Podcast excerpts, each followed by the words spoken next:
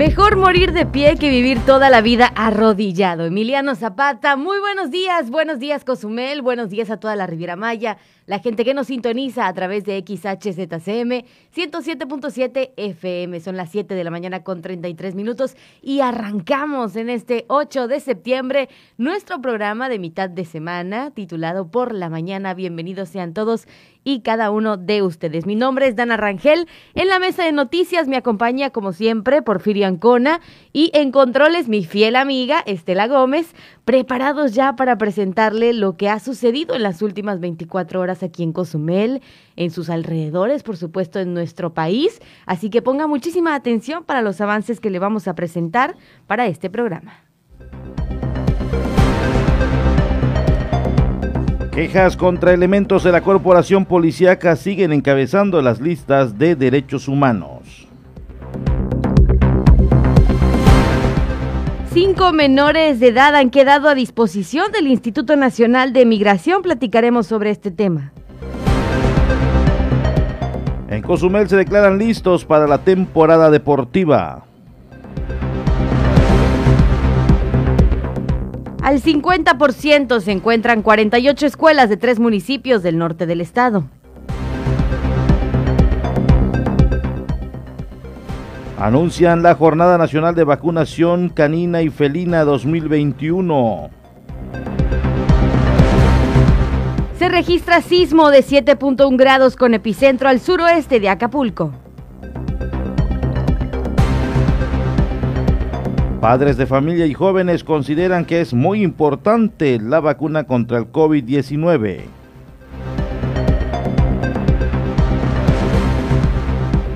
Esta y más información la tendremos únicamente aquí en Por la Mañana.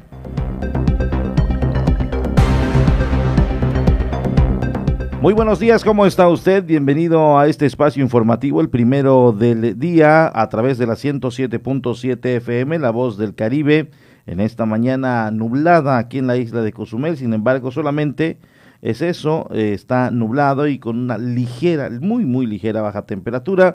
Eh, y bueno, pues bienvenidos todos. De esta manera se activa la información mañanera a través de este medio de comunicación de hoy, ombliguito de semana, miércoles 8 de septiembre del 2021. Muchas gracias y pues le invito a que nos acompañe en el transcurso de los 90 minutos de noticia. Un saludo a todas las colonias aquí en la isla de Cozumel.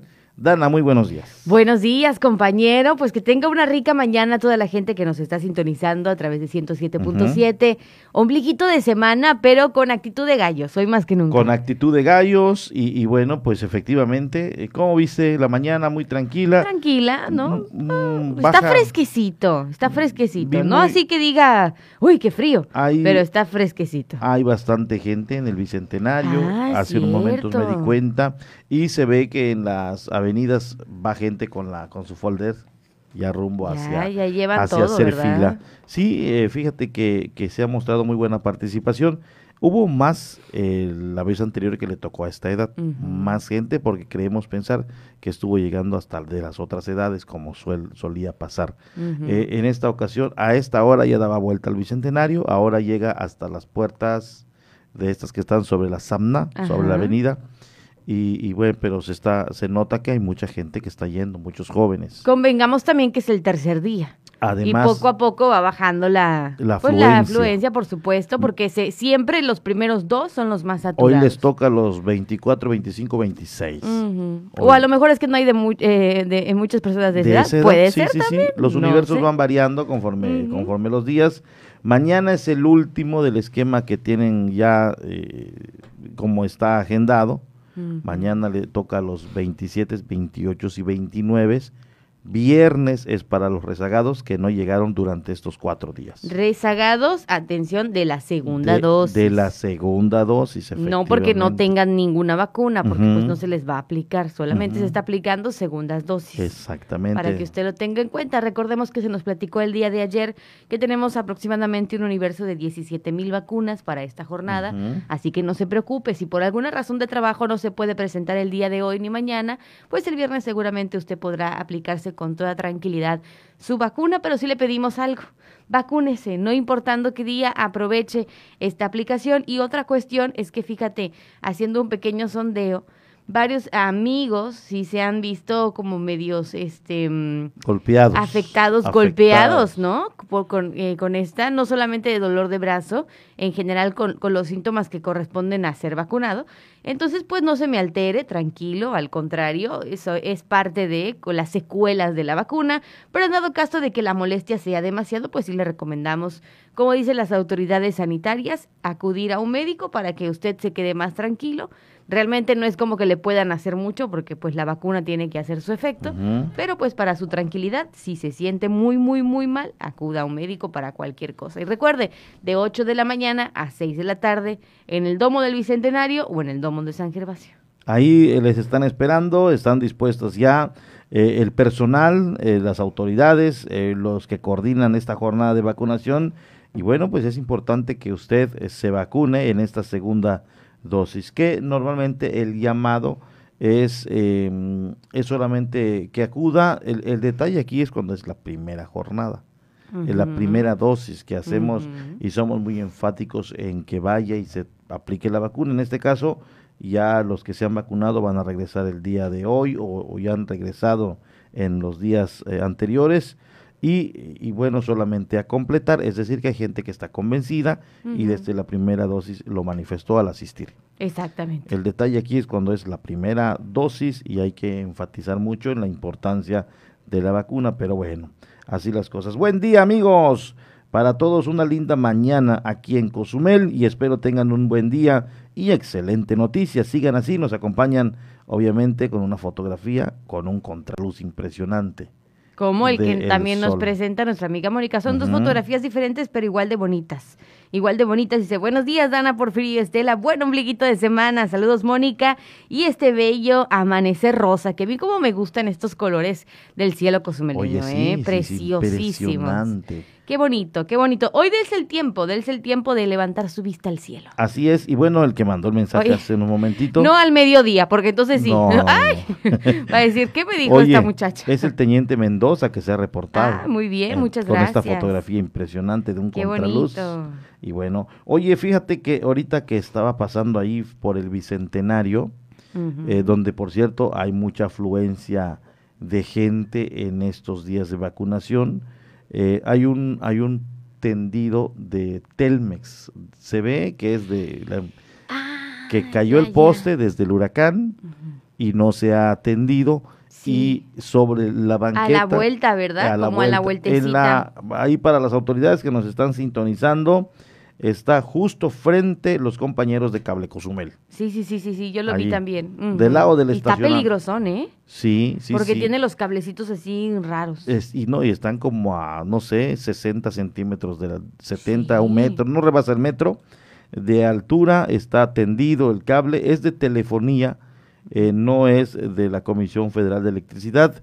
Entonces, eh, pues ahí está el llamado, nuestro compañero o gran amigo Isaac Domínguez, eh, coordinador o director o encargado de despacho de protección civil, eh, pues si hay, si hay eh, la manera de que se dé una vueltecita por esa zona y se le pida a Telmex que lo arregle, sería obviamente lo ideal, para evitar cualquier situación que pueda en un momento dado ahí una incidencia que se ve. No, no es de gran peligro, no está, no cruza o atraviesa la carretera como para que alguien en motocicleta pueda caerse, pero sí está tendido eh, en la, sobre la banqueta, es decir, vas caminando y te va acompañando el cable. Y está larga la tirada, ¿eh? Sí, sí, sí. Como de 100 metros más o menos. Entonces, por favor, preste especial atención, evítelo a toda costa. Y el poste está tirado hacia el estacionamiento. Afortunadamente cayó hacia el estacionamiento, no hacia la carretera entonces. Pero sí necesita que lo atiendan. sí, definitivamente. Necesita que lo quiten de ahí, por favor. Exacto. Y fíjese que no somos los únicos que lo exhortamos o que lo animamos, más bien, no exhortamos, lo animamos, que lo animamos a que se vacune. Porque recientemente nuestros compañeros hicieron un sondeo y esto es lo que opinan los padres de familia y jóvenes sobre las vacunas.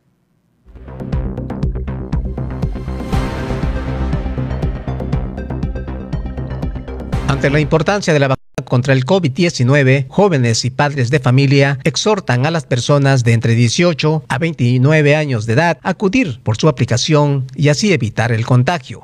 Por lo que el padre de familia César Vela comentó al decir que ante la vulnerabilidad de los jóvenes tienen que acudir a la aplicación de esta vacuna. Es muy importante, sobre todo para evitar eh, que se siga propagando estas, estos, estos contagios, sobre todo en ellos que aparentemente tienen una, un sistema inmune muy fuerte, pero se ha comprobado de que realmente está impactando mucho a la, juventud, sobre todo quizás porque no llevan los, cuidados o eh, no sabemos a ciencia cierta qué es lo que les está ocasionando, pero sí les está perjudicando bastante. Por eso es que esta vacuna es importante para cortar esta, estas fuentes de, de contagio, sobre todo en ellos que ya necesitan también regresar en la escuela. Por su parte, Noriel Vázquez dijo que una de las prevenciones para evitar los contagios es no asistir a reuniones sociales o antros, y aunque se protejan las personas, no es recomendable. Yo pienso que las fiestas, todo esto, aún no es tiempo de hacerlas como tal en multitud o masivamente, pero pues con una sana distancia y con, con que no se, ¿cómo se llama? Contribuyan con otras personas o que no se pegan otras personas que pueden estar enfermas, eh, con esa sana distancia quizás podrían hacer fiestas privadas o no sé si sean antros o cosas así, no, sinceramente no llego a recomendarla.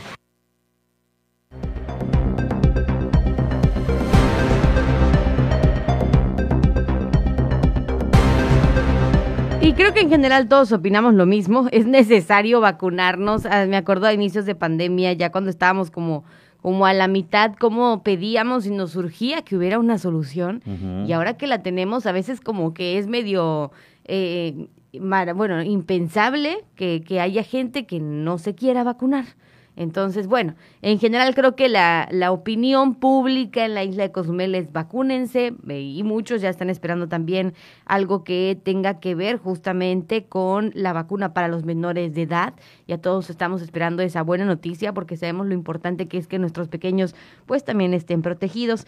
Pero ya que tocamos el tema, fíjese que hace unas horas Hugo López Gatel publicó en su cuenta de Twitter lo siguiente. No descartamos vacunar contra COVID-19 a jóvenes de 16 a 18 años después de cumplir el compromiso de proteger a todas las personas mayores de edad para el 31 de octubre. Tomamos decisiones con base en la evidencia científica, no bajo presiones comerciales. Esto fue lo que él escribió en su cuenta de Twitter a raíz de, pues, de que últimamente se le ha cuestionado muchísimo por el regreso a clases sobre las vacunas o la protección que se le va a dar a los menores. Entonces, bueno, estas son sus declaraciones y la verdad es que no ha cambiado muchísimo de posición desde las últimas semanas. Todavía están no descartan la posibilidad de más adelante vacunar a los menores, pero sí lo harán obviamente con un tiempo, con una planificación y también sujetos a lo que dicen las autoridades sanitarias a nivel internacional. Por otro lado, al 6 de septiembre, le comunico que en el país se han vacunado contra COVID-19 a 59 millones 334 mil 972 personas que representan el 66% de la población mayor de 18 años.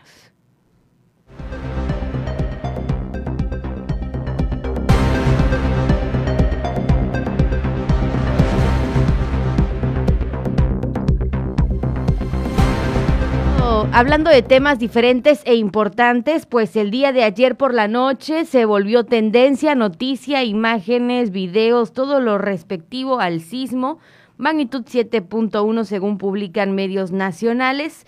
Eh, que se registró con epicentro al suroeste de Acapulco, pero que sí tuvo bastante impacto en otros estados de la República Mexicana. Las fotografías y también, por supuesto, los videos de, de edificios moviéndose, de la gente corriendo, siempre son bastante, bastante impactantes. Este martes a las 20:47 horas se registró un sismo de 7.1 grados en la escala de Richter a 11 kilómetros de Acapulco, de acuerdo con el Servicio Sismológico Nacional el gobernador de Guerrero, Héctor Astudillo, confirmó la muerte de una persona por la caída de un poste en el municipio de Coyuca de Benítez. De acuerdo con la Comisión Federal de Electricidad, 1.6 millones de personas, tanto en la capital como en el Estado de México, Guerrero, Morelos y Oaxaca, se han visto afectadas por cortes de la energía eléctrica. Entonces, esta es la información que se ha dado y luego, luego también eh, empezamos a ver los memes, ¿no? De, que ya llegó septiembre y empezaron los temblores.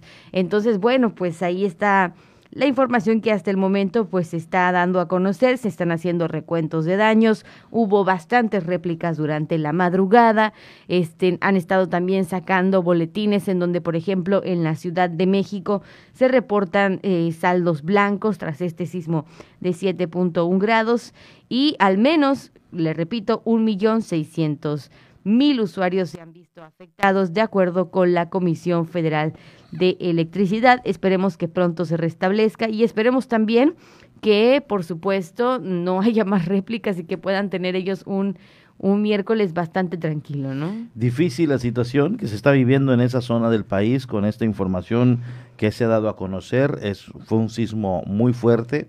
De acuerdo a la información de los especialistas, estos grados son los que ocasionan daños. Eh, eh, esperemos y obviamente el recuento de, desastre en un momento dado que las autoridades están ya preparando para informar y sobre todo la gestión de los recursos. Esto es importante eh, para poder ir restableciendo los servicios, el, apoyo a la ciudadanía, en fin.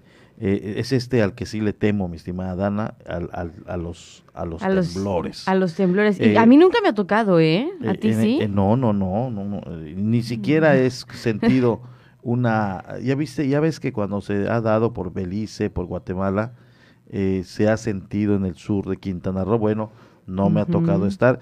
En algún momento se mencionó que hasta en Carrillo Puerto se sintió un ligero movimiento, pero ligero movimiento, ligero movimiento. En, en caso de estos donde está el epicentro, no quiero ni imaginarlo. Sí, claro. Ni imaginarlo. Y como te digo, se sintió en diferentes estados, como por ejemplo Hidalgo, Querétaro, Michoacán, Puebla, Oaxaca, Veracruz. También se activó esta alerta de tsunami después de este sismo de 7.1. Entonces, yo la verdad tampoco, fíjate, nunca he vivido un este, un temblor en particular, nunca, nunca, nunca, nunca. Entonces, no es algo que desee vivir también, pero ha de ser bastante desesperante, ¿no? Es como que, no sé, no sé, el comportamiento natural de la Tierra, pero se están dando con más frecuencia, ¿no te parece? Antes un sismo lo escuchabas así muy lejano, o no sé si porque estábamos eh, niños, pues ya ves que no nos importaba tanto el saber qué está pasando, prácticamente te la pasabas jugando y demás. no, no sé exactamente a qué se deba. Mi percepción es que se está dando con más frecuencia y se está dando en zonas que tal vez no se daban. Entonces, por eso insisto, no sabemos a qué, a qué se deba. Los científicos, por supuesto, lo estarán ya analizando, eh, pero de momento le decimos que este sismo sí vino fuerte eh, allá en la zona de Guerrero y, otros estados aledaños. El epicentro fue precisamente en, ese estado eh, y bueno que se sintieron los movimientos telúricos en otros estados vecinos a Guerrero. Pero ojalá y todo esté bien. El recuento de daños, como digo, se está haciendo por parte de las autoridades, donde también se estará dando a conocer de manera oficial los daños estructurales, si hubo en su momento pérdidas humanas, esperemos y esto no, eh, pero como, insisto, se lo estaremos dando a conocer más adelante conforme vaya transcurriendo la información. Por supuesto que sí, comuníquese con nosotros 987-873-6360, el número de WhatsApp para que esté en contacto, para que nos mande su mensajito y nos cuente cómo amaneció el día de hoy, qué tal su colonia a esta hora de la mañana, importante mencionarlo, y que también nos contacte a través de las redes sociales, Facebook 107.7, el punto con letra. Todavía tenemos más información local para todos ustedes porque estamos seguros que quiere usted saber qué es lo que está sucediendo en la isla de Cozumel. Y fíjese que esta nota también es importante para dar a conocer. Hay quejas contra elementos de la corporación policiaca que siguen encabezando las listas de la Comisión de los Derechos de la Isla. El segundo lugar lo ocupa el sector de salud. En los primeros lugares se encuentran las quejas interpuestas ante la Comisión de Derechos Humanos en la isla en contra de elementos de la Policía Quintana Roo. El segundo lugar ahora lo ocupan las inconformidades en materia de salud. Así lo dio a conocer María del Mar Barrera Aguilar, visitadora adjunta de la SEDECRO en el municipio.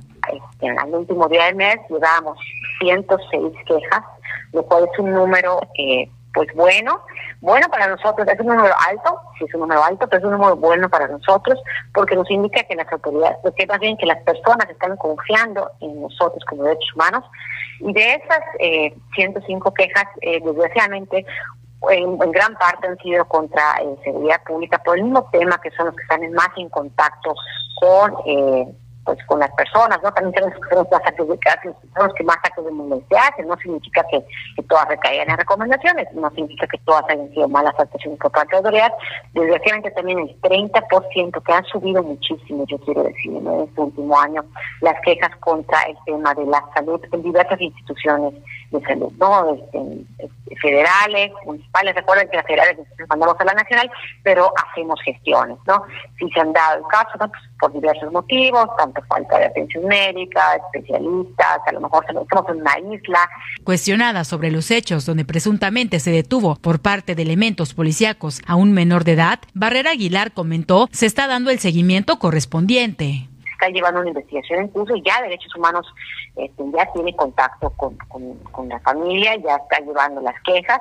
Entonces, pues para darle también todo el asesoramiento integral a la, a la familia, porque recuerden que nosotros investigamos actos de autoridad, no investigamos delitos, y si hubiera algún delito, nosotros lo canalizamos para que sea la Comisión Ejecutiva de Atención a Víctimas, los que, son los, hay abogados ¿no? que dan acompañamiento a estas víctimas de algún posible delito, es que nuestro procedimiento de, de, pues de, la, de la queja, que si recae una recomendación, hay una reparación del daño.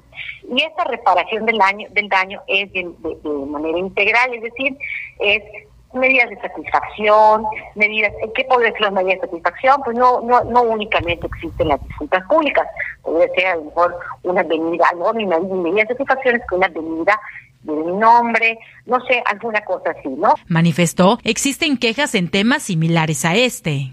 Eh, es un tema que hemos trabajado. Recordemos que cuando se estuvo hablando del tema de niños que pues estaría, eh, no sé si recordarás que en el mes de agosto, julio, estuvo sonando, estuvo sonando el tema de unos niños que, este, que al parecer vendían cosas y eran, y eran, usados para eso. Bueno, muchas cuestiones que dijeron en los medios de comunicación. Entonces, tuvimos juntas con CIPINA, con el Sistema de Protección de la Niñez, para decirle, ¿no? Desde la perspectiva de derechos humanos eh, especialistas, porque recordemos, yo no soy especialista en el, en el tema de la niñez, en derechos humanos tenemos especialistas para cada tema.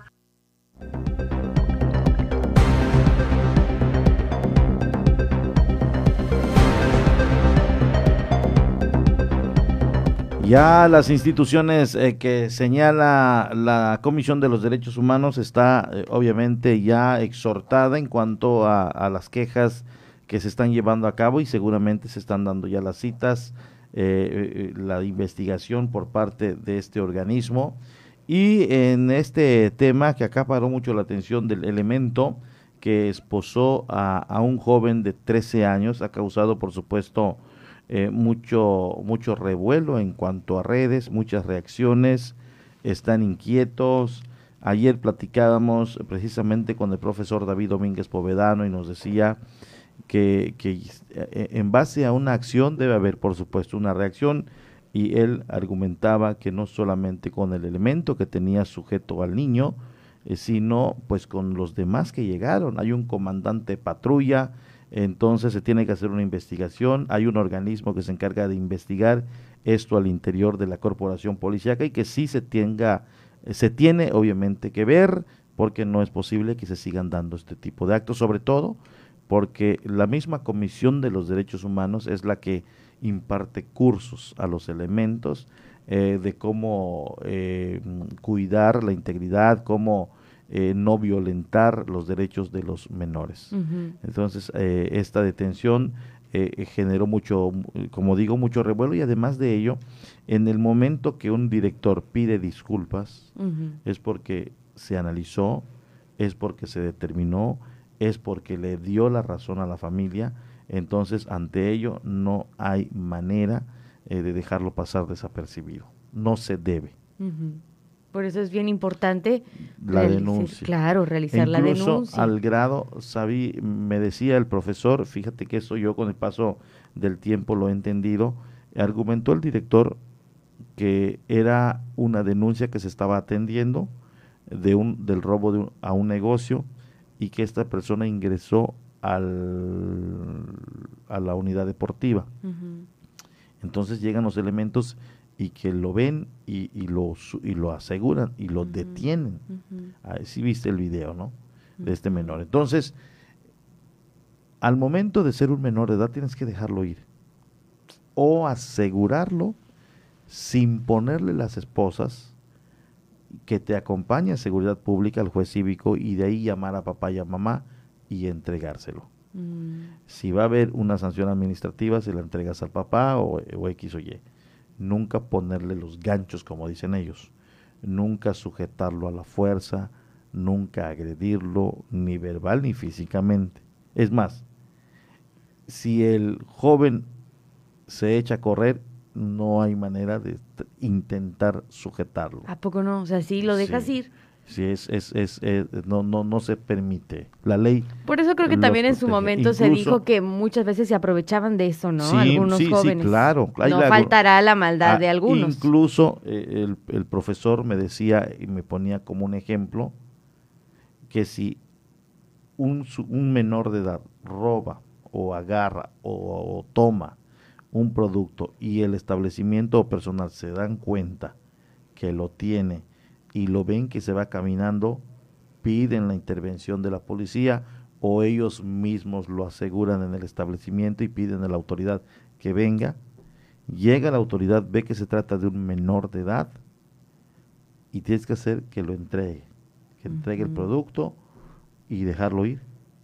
Mm o en su caso, y subirlo a la patrulla y llegar a seguridad pública, ponerlo en manos del juez, el juez cívico y él llamar a los padres para que vayan por él y entregárselos. Ahora, aunque se resguarda de ese lado, obviamente, los derechos del menor, pues también eh, hay que ser, eh, obviamente, bueno, hay que saber que, se inicia un proceso, o sea, que no es como que quedan totalmente en blanco, ¿no? Yo sabía que por ahí... Pues tal vez lo que puede pasar Dependiendo de la gravedad, me imagino, ¿no? sí, sí, claro, claro. Hay, hay el tutelar de menores, que hay delitos de alto impacto. Sí, claro. Que ocasiona... donde ya dejas en tu historial... No, no, y además, y además eh, te procesan. Sí, claro. Te procesan. Eh, pero, eh, insisto, hay de delitos a delitos. Pero en el caso del joven lo que causó aquí es, que era un sospechoso y ni siquiera era él. Sí. Es porque tenía un parecido, porque tenía esto, porque tenía lo otro. Hay de delitos a delitos. Si un menor de edad se involucra en un delito de alto impacto, homicidio, eh, en la venta de nervantes, hay los organismos que ventilan casos con menores de edad. Entonces ya cambia la cosa. Entonces, en este caso particular, el joven no debió ser enganchado o detenido con esposas porque ni siquiera era el señalado que era él. Entonces aquí son aplicar los criterios bien, saber que los menores de edad en algunos delitos están protegidos por la ley y que efectivamente, siendo honestos y siendo realistas, esto lo aprovechan algunos grupos, sobre todo los delincuenciales, para reclutar jóvenes porque saben que al detenerlos que no va a pasar nada. No va a pasar absolutamente nada. Bueno. Entonces allá está. Eh, hay un departamento o un área de honor y justicia que seguramente ya ha retomado estos casos, no lo sabemos todavía, pero debería retomarse estos casos porque se pudiera en un momento dado inhabilitar a un elemento que esté cometiendo una irregularidad de manera constante. Y además de ello, eh, pues bajarlo de la patrulla, ponerlo en guardia, asignarlo a otra área. Como quien dice, no eres apto para ventilar casos, no tienes el temple para estar en un momento delicado de la misma corporación y no sirves para ser policía. Punto. Ándale, qué fuerte. Pues ahí está. Y así, más claro ni el agua, dirían por ahí. Así es. Más claro ni el cielo de Cozumel. Oye, ¿ya estamos listos? Ya estamos, ya estamos. Las breves estatales ahora las tiene Dana Pues alguien está aprovechando de, decir, no, pues si te vas a ir, mejor toma. Mejor de una vez. Estos últimos tres días tú los vas a dar, ¿no es cierto? Pues vamos a escuchar qué está sucediendo. Hay buenos temas. Por favor, no le cambie, sigan la sintonía y vamos a escuchar qué ha sucedido en otras partes de Quintana Roo. Lo que va del año, autoridades de sanidad han suspendido 16 laboratorios que hacen pruebas de COVID-19 por operar sin su documentación en regla. Así lo reveló Miguel Pino, titular de la Dirección de, la de Protección contra Riesgos Sanitarios. El funcionario estatal señaló que la mayoría de estos laboratorios corresponde a la zona norte del estado. En este arranque del ciclo escolar 2021-2022 se preparan con esta nueva normalidad que se vive a causa de la pandemia y se espera que paulatinamente se logre volver a las aulas. Esta es una de, las metas que se quiere alcanzar para poder brindar la mejor atención académica a los estudiantes de Puerto Morelos. Así lo indicó el secretario municipal de Desarrollo Humano, Juan López, durante la entrega de libros de texto gratuito a secundarias de esta comunidad.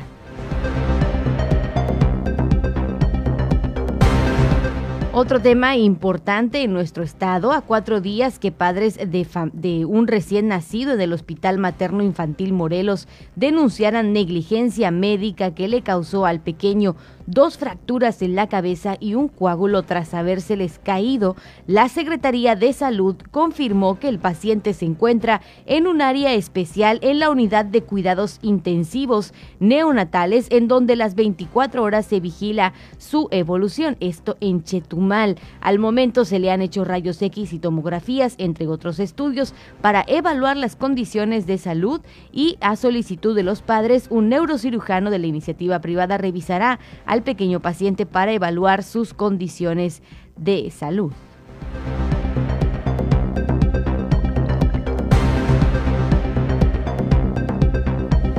En las últimas horas, Quintana Roo registró un repunte en el número de casos de contagio y de decesos al reportarse 127 personas contagiadas y la muerte de 16 personas. Se aplicaron también 22.711 vacunas. Destaca el secretario de Turismo Miguel Torruco la transformación que tendrá Chetumal ya que se convertirá en la capital del turismo de América Latina. Entrevistado en el marco de la inauguración de la quinta edición del eh, Social Turismo Summit, Miguel Torruco lamentó el abandono que ha tenido el sur de Quintana Roo y que ahora se le pondrá atención en especial a la bahía más bella de México.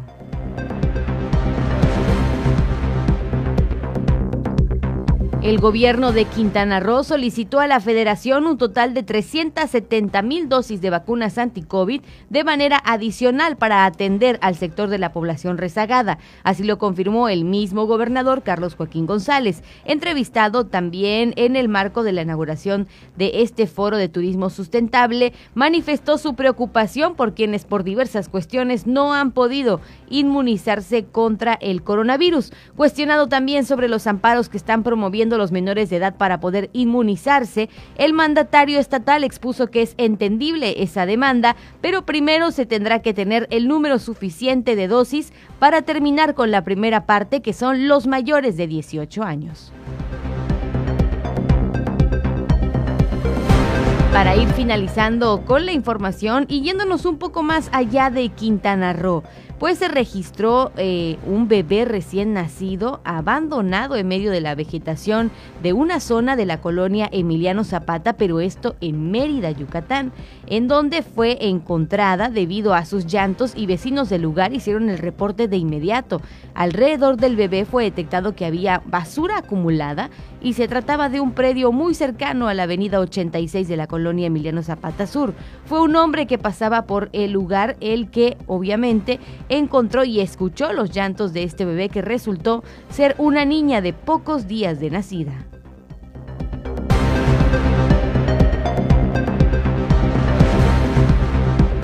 Vamos a una pausa. Está en Por la Mañana.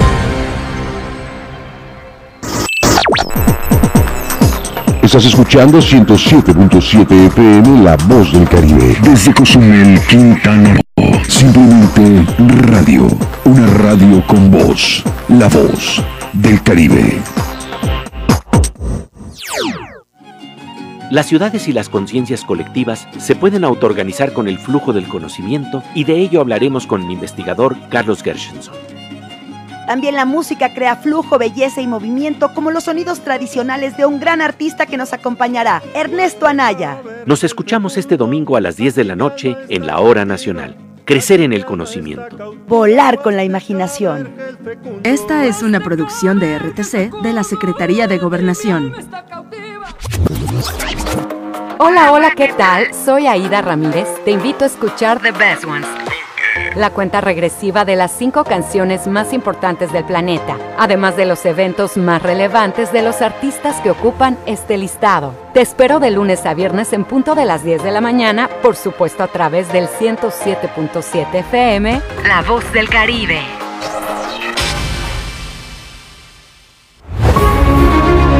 La actividad esencial es el turismo y gracias a su gestión hoy regresaron los cruceros y hay más conexiones aéreas y turismo de pernocta. Desde la pandemia se mantuvieron los eventos deportivos y se sumó uno más, el Maratón de Cozumel.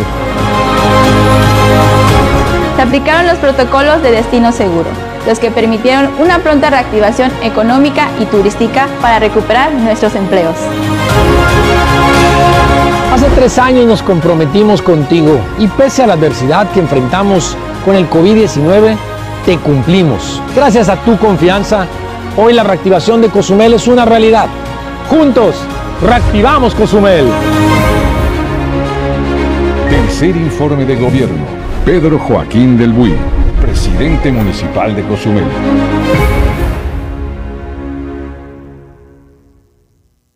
En 107.7 FM, La Voz del Caribe, ha llegado el tiempo de hacer una mirada global y saber lo que sucede en el mundo a través de la ONU en minutos. De lunes a viernes a las 11 de la mañana y a las 5 de la tarde, aquí en 107.7 FM, La Voz del Caribe, La Voz del Mundo.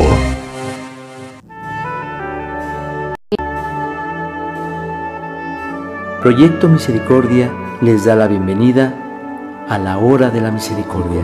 ¿Cuánto amo a las almas que han confiado en mí totalmente? Haré todo por ellas. Vengan a mí todos los que están fatigados y agobiados, y yo los aliviaré. La hora de la misericordia. Acompáñanos de lunes a sábado a partir de las 4 de la tarde, aquí en La Voz del Caribe. Y recuerda repetir constantemente, Jesús, en ti confío.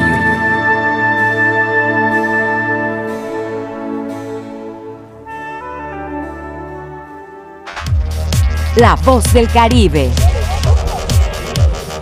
107.7 FM.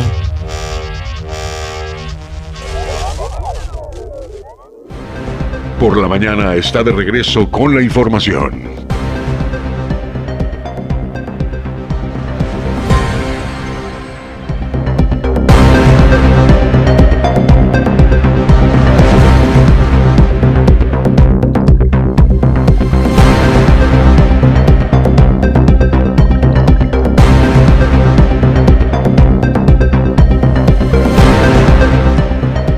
De la mañana con 11 minutos, estamos de vuelta en Por la Mañana y llegó también la hora del el desayuno. Y qué mejor manera de iniciar el día que con unos chilaquiles o una orden de huevos al gusto pagando únicamente, ¿cuánto cree usted? 30 pesitos. 30 pesitos. Así como lo escuchó, solamente 30 pesitos. Visite el Tatich Food Truck a partir de las 8 de la mañana y hasta las 12.30 del mediodía. También puede ordenar el número de WhatsApp que siempre nos preguntan. Bueno, ¿y a dónde ordeno? Al 987-138-0666. Recuerde que los mejores desayunos los encuentra usted en el Tatich Food Truck.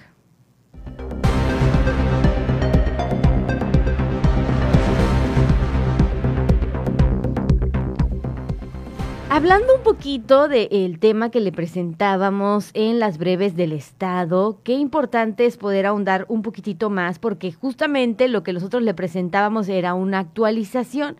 Pero lo que sucedió en Chetumal está llamando la atención también de la Comisión de Derechos Humanos justamente de Quintana Roo, ya que ellos podían, podrían instruir medidas cautelares para la atención del recién nacido que le comentábamos que cayó de una incubadora del Hospital Materno Infantil Morelos en Chetumal. Eh, Marco Antonio To en Quintana Roo dio a conocer que iniciaron un oficio, una queja en contra de la Secretaría de Salud, luego de que se diera a conocer la posible negligencia médica. Cabe mencionar que se ha dado a conocer un audio en el que presuntamente se escucha la voz del subdirector del Hospital Morelos en Chetumal cuando llevaron al recién nacido para que le fueran practicados más estudios y es cuando relata lo sucedido al pediatra. El padre del infante, por supuesto, teme por la vida de su recién nacido, ya que justamente el pediatra les explicó que es urgente que el coágulo de sangre que se formó en su cabeza sea drenado, pues de no ser así, pudiera generarle en cualquier momento una convulsión que derive en más complicaciones e incluso la muerte del menor. La cirugía tendría que realizarse en Mérida, pues es el lugar más cercano con el especialista necesario. Sin embargo, el problema es que, de acuerdo a información que circula en medios nacionales, el Hospital Morelos no ha hecho ningún trámite para el traslado del pequeño, pese a que el problema se derivó de esta presunta negligencia médica, ya que el infante cayó de una incubadora que no fue correctamente cerrada. Esta, son, esta es la información que está este, circulando hasta el momento, lo que se ha investigado, lo que se ha dicho, y están ya preparando, como le mencionaba yo, estas medidas cautelares para este recién nacido que lamentablemente se cayó de esta incubadora. Qué cosas, pero bueno, ahí están. En otro tema, bueno, vamos a darle rápidamente eh, lectura a los mensajes que tenemos en la casilla de comentarios. Silvia López Montero, un programa muy completo. Felicidades, muchas gracias. de igual manera nos dice, bendiciones Dana, eres una persona dadora, porque cuando hablas bendices, te amo. Ay, qué bonito. También Silvia López Montero. Muchas, gracias, muchas gracias. Julio López dice, hola, buenos días, Dana y Porfirio Ancona. Ayer reporté el árbol que está sobre la 65 con 11. Está tapando los semáforos sin embargo, sigue igual, no fue atendido por parte de la dependencia a quien le corresponde. Nosotros lo que hacemos cuando recibimos este tipo de mensajes, primero es comunicarlo. Si no se logra, pues nosotros ahora sí que volvemos a insistir. exhortar. Volvemos a insistir, no se preocupe, nosotros no tenemos ningún problema en, reenviar el mensaje, obviamente, pero pues ya no queda de nosotros, ¿verdad? Así es. Así que, este, obviamente, si usted tiene la confianza y agradecemos la confianza para mandarnos este mensaje, nosotros replicaremos justamente. Mi estimado Julio López, inmediatamente vamos nuevamente a enviar tu mensaje para ver si se atiende en las próximas horas de este mismo día o en los próximos días, pero eh, de que se atiende, seguramente se va a atender. Eh, solamente pues es, es, saber eh, qué día de estos. Saludos allá en cabina, que tengan lindo día, les mando saludos desde aquí, de la Emiliano Zapata, nos dice Pumas FC, un saludo para él. muchas gracias. Nos está sintonizando allá en la colonia Emiliano Zapata. Un gran abrazo a todas las colonias de la isla de Cozumel que seguramente se están despertando junto con nosotros y se están informando de lo que acontece eh, justamente en nuestro país, en, esta, en el estado y también en nuestro municipio. Importante también comentarle que cinco menores de edad de origen extranjero han quedado a disposición del Instituto Nacional de Migración y bajo resguardo de la Procuraduría de Protección de Niñas, Niños, Adolescentes y de la familia del DIF Cozumel. La Procuraduría de Protección de Niñas, Niños, Adolescentes y la Familia del DIF municipal resguarda a cuatro de los cinco menores que están a disposición del Instituto Nacional de Migración, indicó Guadalupe Isabel Zapata Cepeda, delegada de la Procuraduría de Protección de Niñas, Niños, Adolescentes y la Familia del sistema DIF. La reforma se entró el 7 de enero de este año, del 2021, y a través de esa reforma en enero fue nuestro primer caso. A la fecha tenemos cinco casos. durante, hasta de enero a septiembre. En este sentido, dijo que Migración hace el rescate de estos menores de edad y la Procuraduría, que ella representa, realiza el trabajo correspondiente. Este es trabajo coordinado con Migración. Realmente Migración es su trabajo que hace Migración, de ir a de detectar a esas personas migrantes.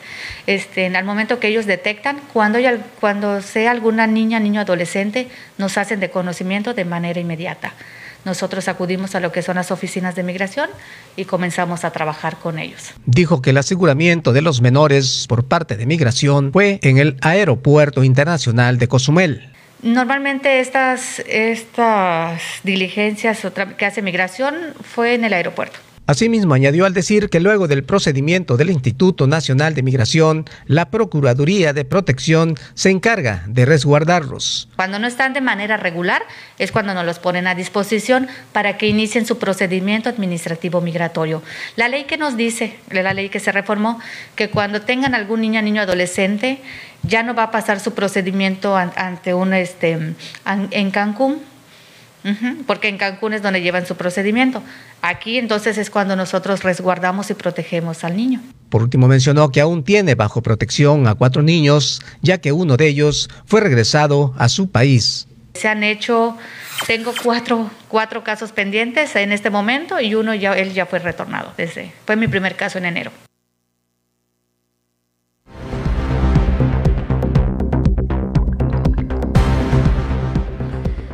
Y bueno, pues allá está la información. Vámonos eh, con más temas. Nos dicen que la afluencia de gente está muy bien en los domos de ambos ah. puntos de vacunación. Qué Muchas gracias bueno. a todos los que nos están reportando. Y eh, también, eh, pues gracias al profesor de la secundaria federal. en los próximos minutos seguramente estaremos platicando eh, con él. Está solicitando mi número telefónico o, eh, en su caso el de Amauri. Eh, se lo podríamos proporcionar para saber de qué va a tratar o que, o se, que en un momento dado podríamos estar apoyando al profesor, al responsable de la escuela secundaria aquí en la isla de Cozumel.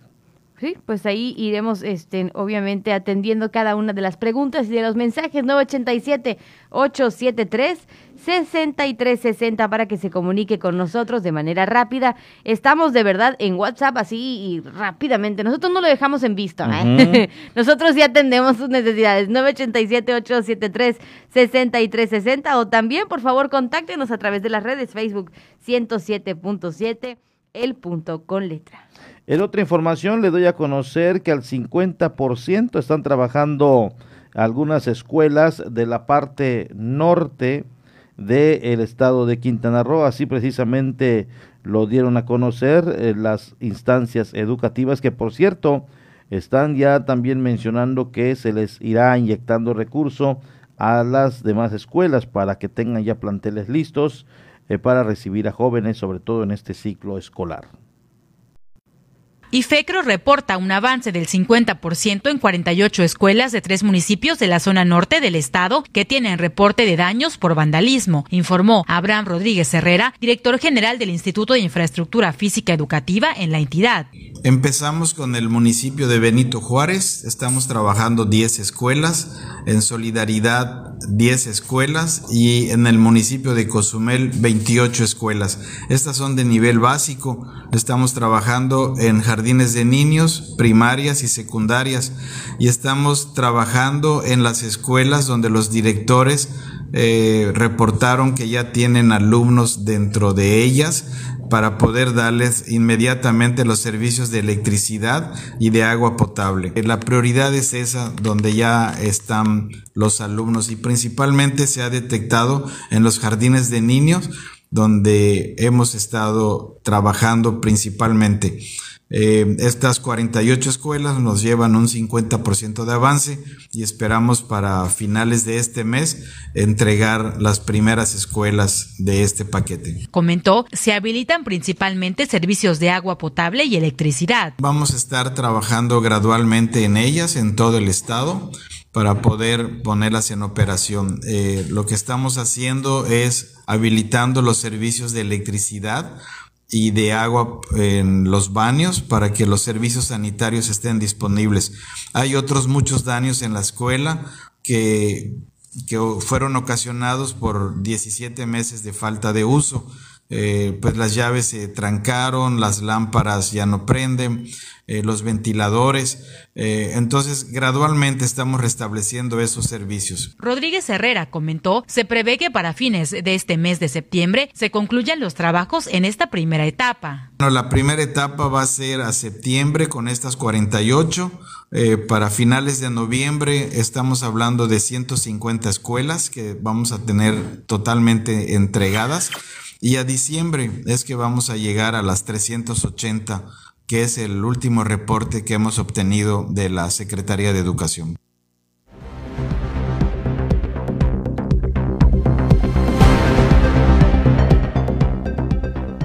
Pues ahí lo tiene usted, el avance en las diferentes escuelas, por supuesto, esto en cuanto al regreso a clases, cómo se ha ido acelerando todo este proceso para que los alumnos, los estudiantes a nivel Quintana Roo y también a nivel municipio, pues tengan eh, las mejores opciones y tengan también los mejores establecimientos para poder regresar y seguir aprendiendo. De acuerdo al reporte que ha emitido la Secretaría de Salud, se han dado 16 contagios en este ciclo escolar que apenas comienza. Cuatro de ellos eh, se ha dado también a, mentores, a, profesores.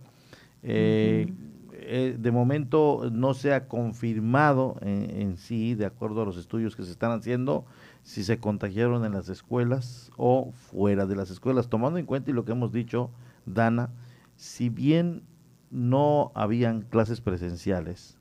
La gente estaba haciendo su vida cotidiana en otras zonas, en la plaza, en el parque, en la playa. Entonces, eh, ahora comienzan las clases y esto eh, comienza a encender focos rojos porque sí se están dando un incremento de contagio, sobre todo a, jóvenes y a mentores. O sea, a, que por cierto, estos grupos donde se han detectado a personas con COVID, ya se suspendieron, no están en clases de momento, eh, pero ya se reportaron en Quintana Roo en lo que va de esta primera semana de clases, 16 casos, dicen las autoridades, nada complicado, eh, son personas que no han visto, no se han visto graves, pero sí se han detectado con positivo del SARS-CoV-2, entonces están aislados, eh, se, le se les ha dado la atención y el llamado está en el reforzamiento, pero en ningún momento dado se ha mencionado que se suspendería la clase presencial. Siguen.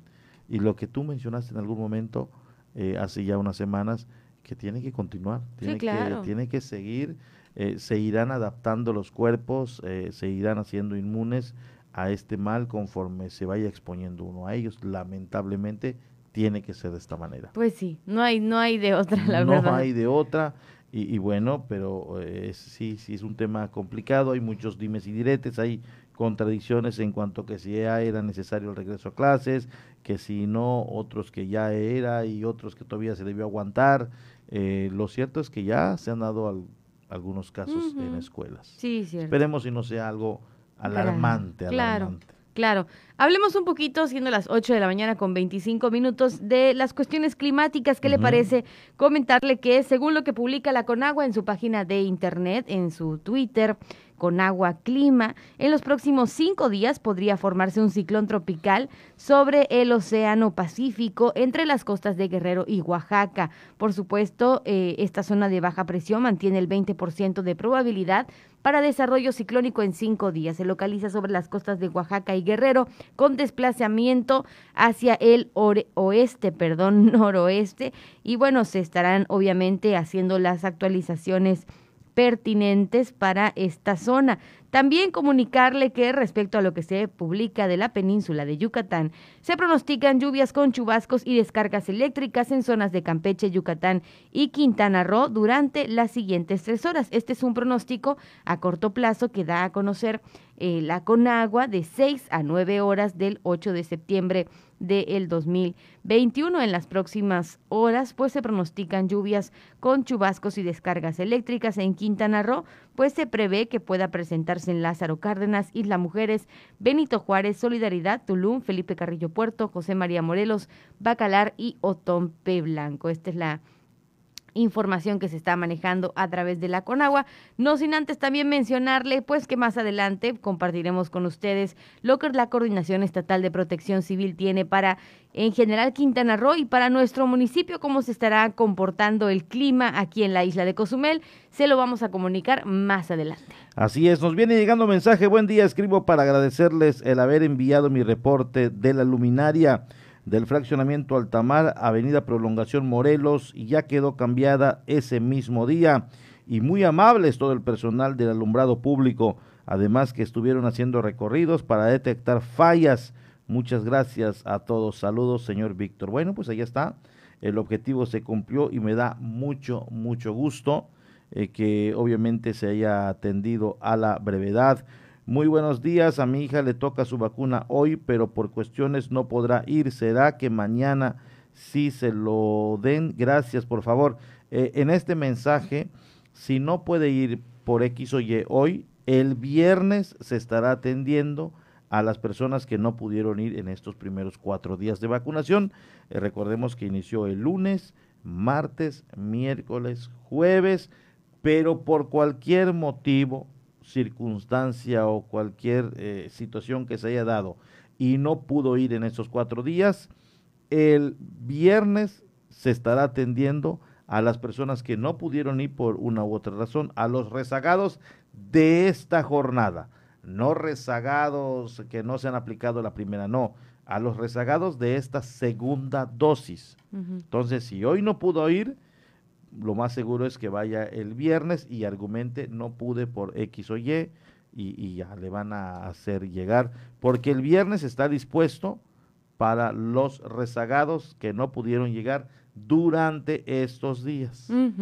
Sí, sí, sí. Entonces, allá está. Eh, esto obviamente... No se preocupe, hay opciones. No se preocupe, hay opciones. El viernes está eh, para las personas que no pudieron asistir o puede intentarle mañana. Sí, porque convengamos la realidad de las cosas. Está llegando gente de otras de edades. otras edades en días que no corresponden. Obviamente nosotros pues tenemos obviamente la solicitud de pedirles que respeten sus días porque pues así debe de ser, así está en el calendario, pero la realidad de las cosas es que cada quien está yendo pues como mejor le convenga su horario y su día, así que no se preocupe de que puede alcanzar vacuna o de que va a alcanzar vacuna, va a alcanzar vacuna. Si hoy no puede, puede ser mañana o puede ser el viernes, no hay ningún problema. Lo importante aquí es vacunarse, por supuesto. Agradecemos a la persona que nos mandó este mensaje y también agradecemos eh, por sus palabras al señor Víctor que nos escribió también y qué bueno, qué bueno que ya atendieron su reporte, señor Víctor. Por otro lado, pues también, ajá.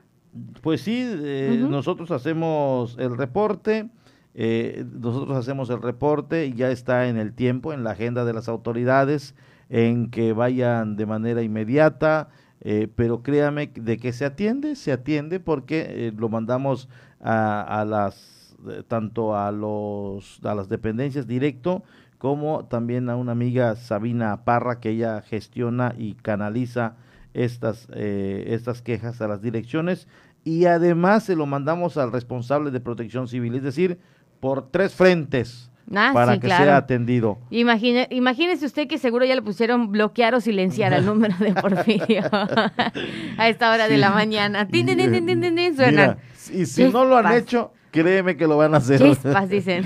Chispas. Otra vez el de la radio. Pero bueno, allá está. Muchas gracias a Julio eh, López Pérez, quien se comunica con nosotros. Esperemos y sea atendida su inquietud a la brevedad. Por supuesto que eh, pues la labor es precisamente difundirlo, eh, invitar y ya está en la, la agenda de estas dependencias el que se pueda atender. Así es, son las 8 de la mañana con 31 y nos vamos a una pausa. Nos vamos a una pausa. vamos a una pausa, ¿no? Sí, sí, sí, para, para este, ¿cómo que dice, cómo dicen por ahí? Agar, sí, claro, agarrar aire, agarrar aire, tomar agüita y al regreso hablaremos de la información nacional. Pausa, estás en Por la Mañana. La voz del Caribe. 107.7 FM.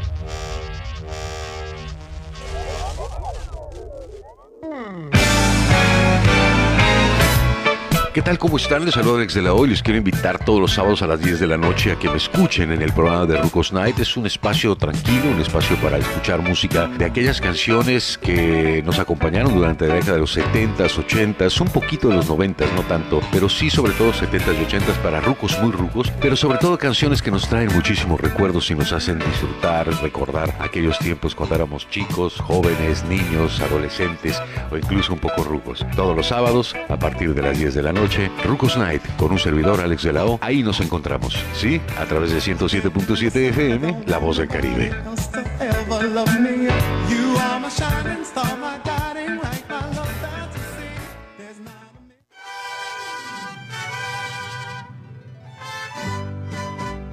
Hola Pichoy, ¿qué haces?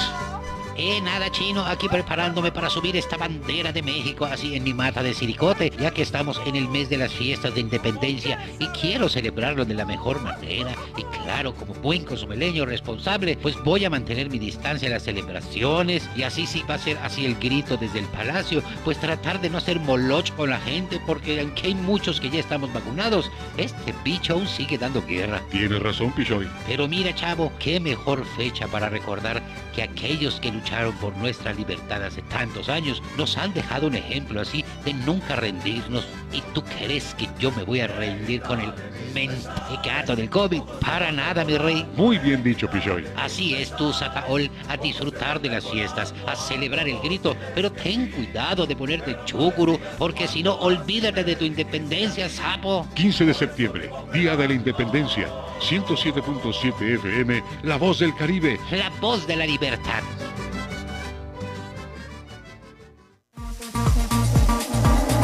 Mejor música electrónica tiene una frecuencia 107.7 FM. Todos los fines de semana Adriantec te presenta la mejor selección de música electrónica en sus diversos géneros.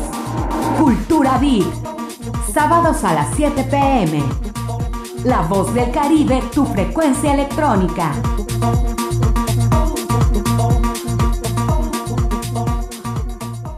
Una de las cadenas televisivas y radiales más famosas del mundo, la Deutsche Welle de Alemania, llega a nuestra estación.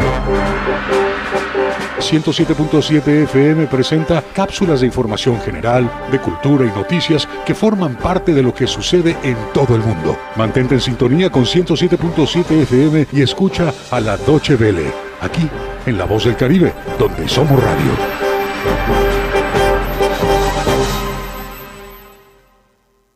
Elegir significa escoger o preferir a alguien o algo. Entonces eliges lo que quieres y necesitas. Cuando eliges que tu voz se escuche, puedes decir, Yo soy el INE. así, en primera persona. Cuando soy funcionario o funcionario de casilla y cuento los votos, Yo soy el INE. cuando voto y me identifico, ¡Yo soy el INE! si tú también debes elegir, elige decirlo con todas sus letras. Yo soy mi INE. Porque mi INE nos une. Estás escuchando 107.7 FM La Voz del Caribe. Desde Cozumel, Quintana Roo. Simplemente radio. Una radio con voz. La Voz del Caribe. Por la mañana está de regreso con la información.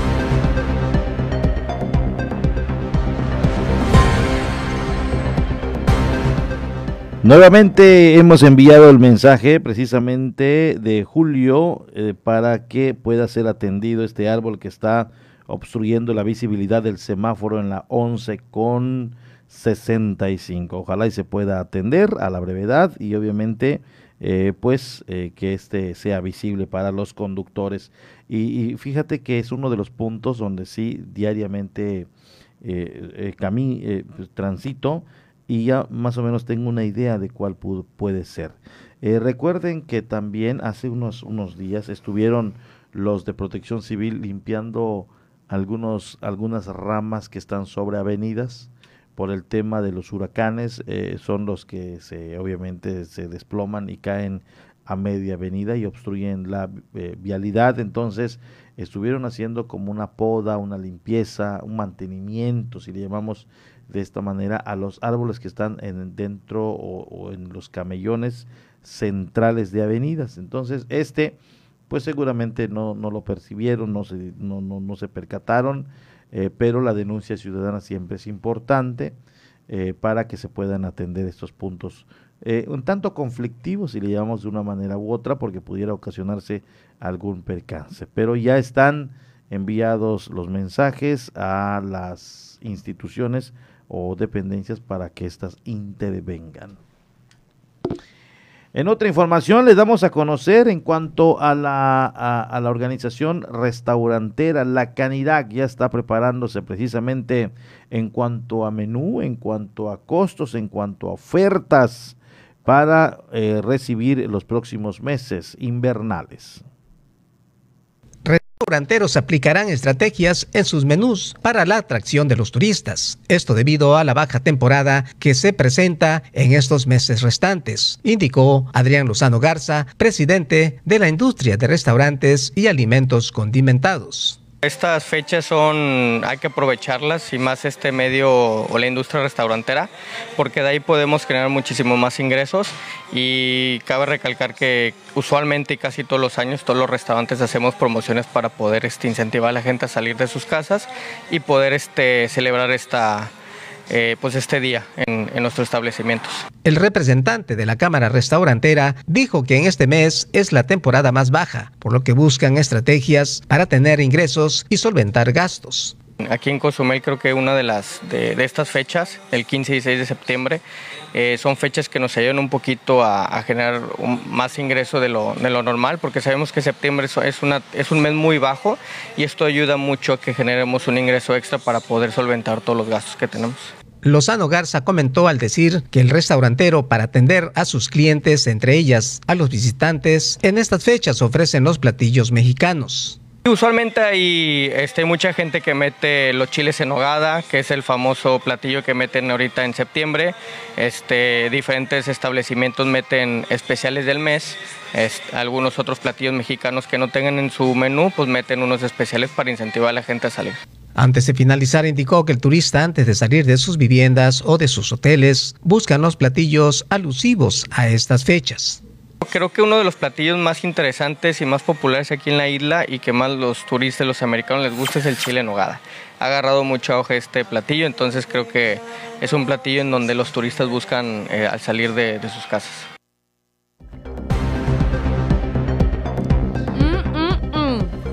En Nogada. Justamente de eso estábamos sí, hablando, ¿te exacto. acuerdas? Mira, incluso, qué delicia. Incluso ahorita que lo mencionaba aquí el entrevistado, Adrián Lozano, tú estabas. Mmm, Yo estaba. Mm. Qué bueno que van a hacer cambios de menús. ¿Cómo andamos? Súper bien, ya. Bueno, pues cuando son las 8:40, momento de enterarnos qué está pasando en otros puntos del país con Dana Rangel. Por la mañana presentada información nacional.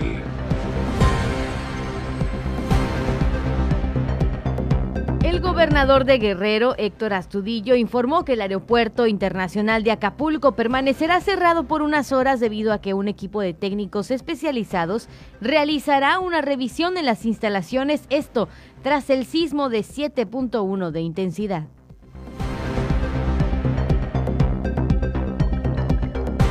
Y aprovechando que ya tocamos este tema nuevamente, la Coordinación Nacional de Protección Civil informó a través del Centro Nacional de Comunicación y Operación que tras el sismo de magnitud 7.1 la noche del martes, con epicentro cercano al puerto de Acapulco Guerrero, aún se realizan recorridos en los 81 municipios de la entidad y se continúa con la evaluación de los daños producidos por el temblor. El gobernador de Guerrero, Héctor Astudillo, confirmó previamente la muerte de una persona a la que le cayó un poste de energía eléctrica en el municipio de Coyuca de Benítez. Señaló que se han presentado varias réplicas desde que ocurrió el temblor, entre ellas una de 5.2 grados. Y el único afectado, el afectado, perdón, no solamente fue Guerrero, sino también la Ciudad de México, en donde dejaron, el, este sismo dejó algunos daños materiales, por supuesto, ya se están haciendo las revisiones pertinentes y se está trabajando en ello. El presidente Andrés Manuel López Obrador expresó que ayer fue un día de riesgos y tristezas, esto por la muerte de 17 personas tras las inundaciones en Tula, Hidalgo y una persona más en Guerrero debido al sismo de este tema. Se habló en la mañanera.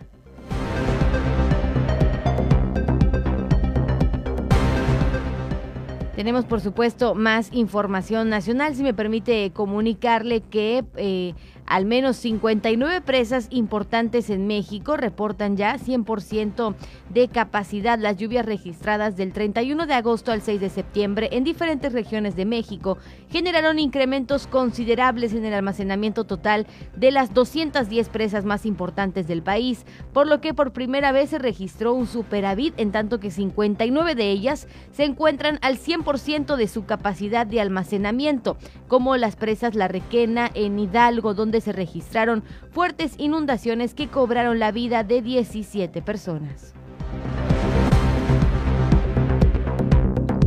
Claro que hay que hablar de este tema. La Suprema Corte de Justicia de la Nación declaró por primera vez en su historia que es inconstitucional la penalización del aborto voluntario, pues viola el derecho a decidir de las mujeres y personas gestantes.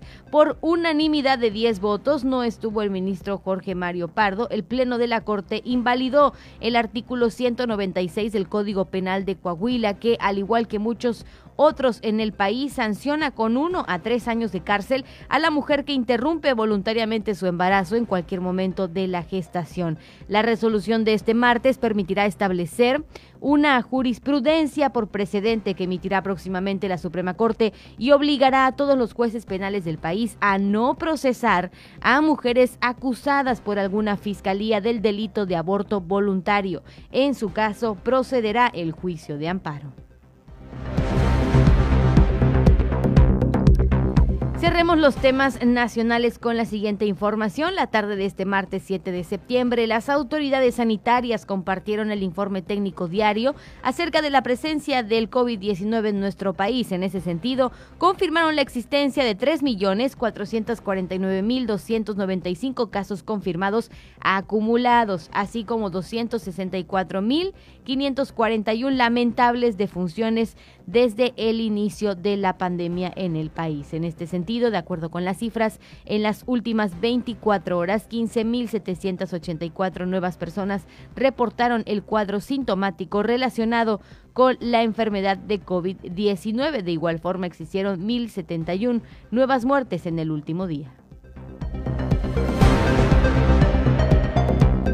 ¿Y qué cree? Un día como hoy de 1824 nació el compositor Jaime Nuno, quien escribió la música del himno nacional mexicano, por supuesto. Esto y más usted puede encontrarlo en diferentes cuentas que hablan acerca de la cultura de nuestro país.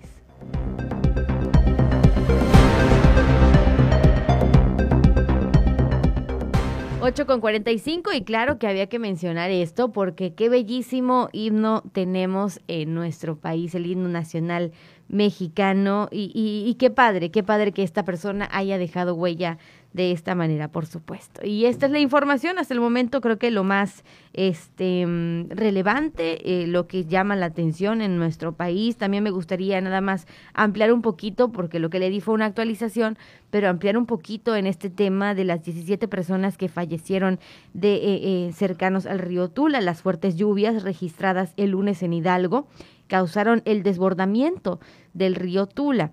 El director del IMSS, Robledo, indicó que las inundaciones provocaron fallas de energía eléctrica que afectaron los sistemas de oxigenación de un hospital en Tula, tras lo cual fallecieron 17 pacientes.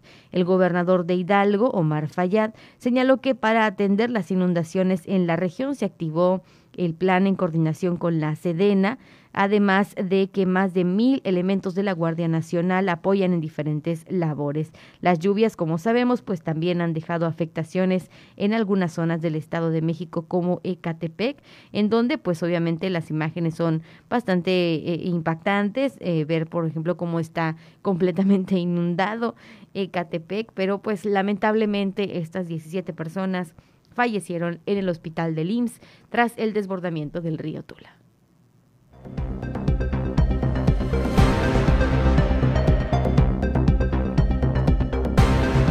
Nos dice un mensaje, una pregunta, amigos, ¿por qué en la carretera costera sur está muy mal? Ya hay árboles en el suelo y tapan el carril izquierdo. Yo creo que se debe de checar y ya es una carretera muy transitada por los turistas. Bueno, esa es mi humilde opinión. Y yo creo que se refiere a la antigua, a la carretera antigua de la costera sur. Eh, no sabemos eh, si es eh, precisamente sobre la perimetral, la, la, la, ancha, la grande, la más transitada o la que va costeando. precisamente me dice, hay un tramo, y bueno, esto se lo envié al encargado de despacho de protección civil, Isaac Domínguez, hay un tramo que se dañó a la altura del Mirador por el huracán, quedó como filteando, fil, fileteado el asfalto.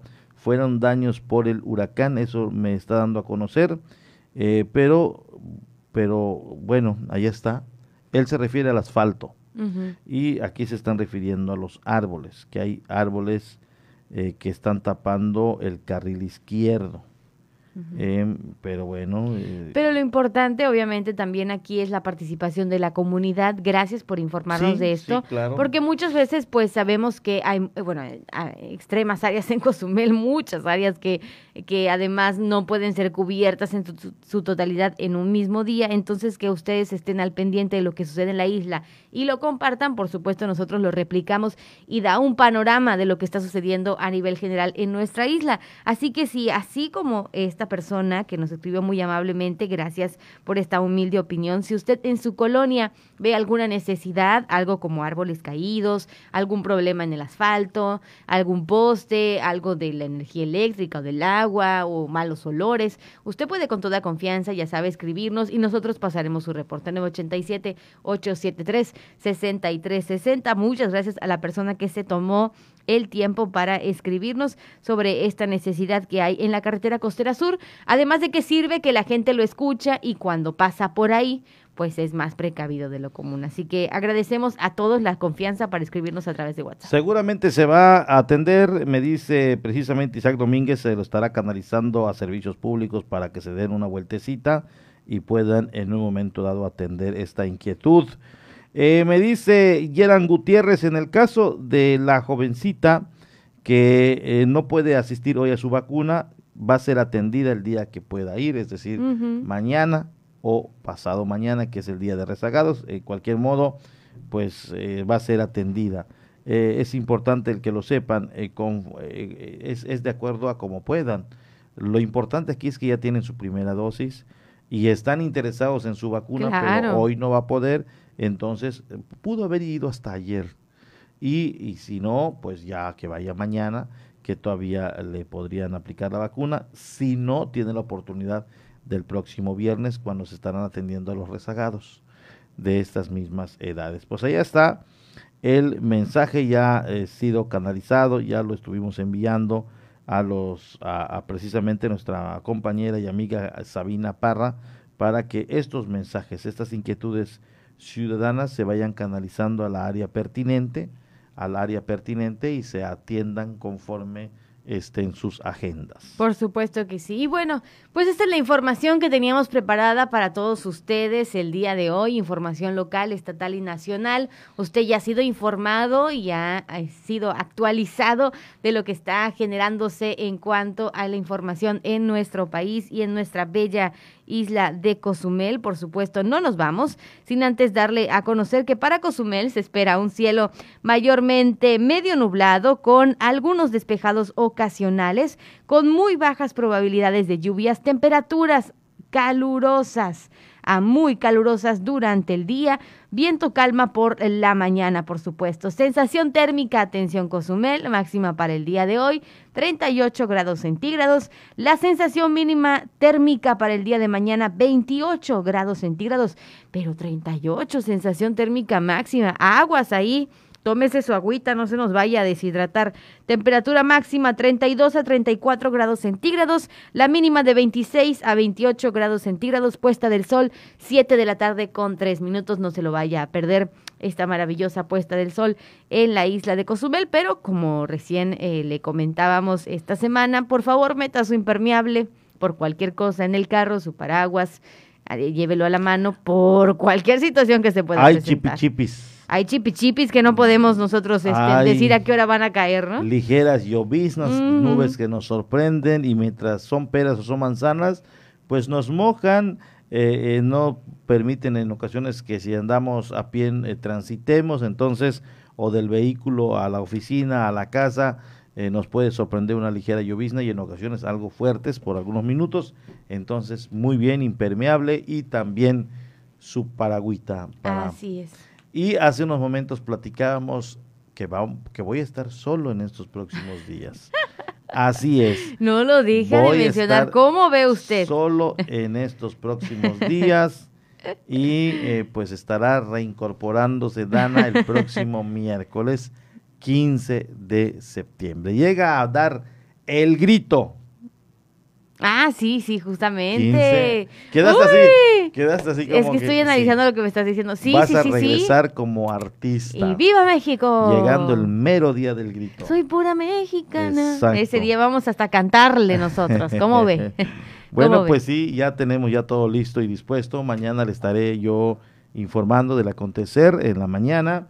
Nuestra compañera se ausenta eh, estos próximos dos días y no estará tampoco con nosotros lunes y martes. Así que pues la estaremos escuchando el próximo miércoles. Claro que te va a extrañar también la audiencia, eh, porque pues tienes tu estilo muy particular de dar la información y a muchos les gusta. Y bueno, pues esta mesa estará eh, pues sin ese brillo mañanero. Ah, voy Pero a dejar por- mis buenos días grabados. Exacto, ándale. Pero bueno, pues te deseamos eh, siempre lo mejor y muchas felicidades por este nuevo paso que das. Ay, qué vida. bonito. Soy muy sensible. No me hagas llorar. No, No, me hagas llorar no. al, aire. ¿Qué, qué yo- qué yo van a decir? Yo sé que no. Y además ya están los invitados, ya llegaron algunas Ya. personas muy cercanas a ti, porque sin duda alguna eh, es, algo y un evento muy importante. Se nos casa, por si ustedes decían, ¿y qué pasa? ¿A dónde va? ¿Y qué va a suceder? ¿Por qué la despedida? ¿Por qué los buenos deseos? Porque ya se nos casa Dana Rangel. Y le vamos a desear siempre lo mejor. Ay, muchísimas gracias, compañero. Gracias, gracias a toda la audiencia. Y bueno, sí, unos pequeños días de descanso, pero estaremos pronto de regreso. Y como siempre, hay paréntesis. Fíjese que recibimos ahora, este, en, eh, en cuanto una llamada de la señora que nos mandó muy amablemente el mensaje sobre las vacunas y nos preguntaba que realmente su hijo no tiene la primera dosis. Entonces, bueno, sobre este tema hay que volver a explicarlo, ser un poquito más claros, no se preocupe, con mucho cariño lo hacemos. En estos momentos, en esta semana de vacunación, solamente se están aplicando segundas dosis. Todavía no se ha programado una fecha de vacunación para primeras dosis para personas que por alguna razón, por enfermedad, por accidentes, por cuestiones laborales, etcétera, etcétera, por viajes, no se hayan podido aplicar aún la primera dosis. No se preocupen, se están haciendo obviamente los eh, movimientos necesarios para que más adelante según a lo que comentan las autoridades de salud en la isla y, a nivel estatal las gestiones para que se puedan aplicar. Todavía no hay fecha, pero por lo pronto repetimos, esta semana únicamente van a vacunar eh, a las personas que requieran la segunda dosis de Pfizer. Únicamente segunda dosis de Pfizer, por eso es bien importante que lleve todos sus papeles, porque pues ahí obviamente ya le habían marcado con anterioridad la primera y justamente esta reimpresión, bueno, o el papelito, el certificado dice segunda dosis. Entonces, por el momento únicamente segunda dosis. Eh, dimos a conocer hace unos momentos en las breves estatales que ya el gobernador ha solicitado Ujú. 370 mil dosis a la federación, sobre todo eh, para atender a las personas rezagadas. No sabemos eh, cuándo va a ser, pero lo que sí eh, nos han comentado las autoridades, y le digo nos han comentado porque si esto no se lleva a cabo o no se confirma o se aterriza, pues no, no lo digo yo, lo dijeron ellos, que será, habrá una jornada más de vacunación para los rezagados durante todo este proceso de vacunación. Es decir, que habrá, para la persona que no tiene su primera dosis, habrá una oportunidad más.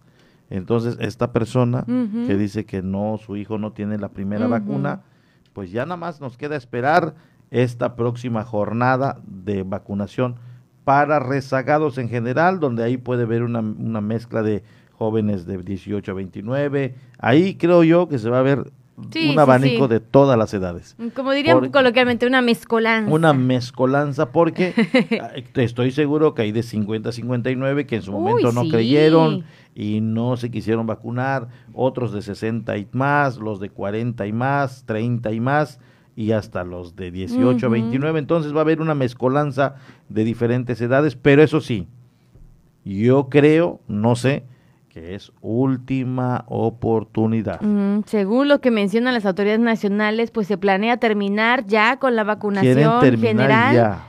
en octubre. Es decir, se lo digo así, Pero, pues así, se lo digo fríamente.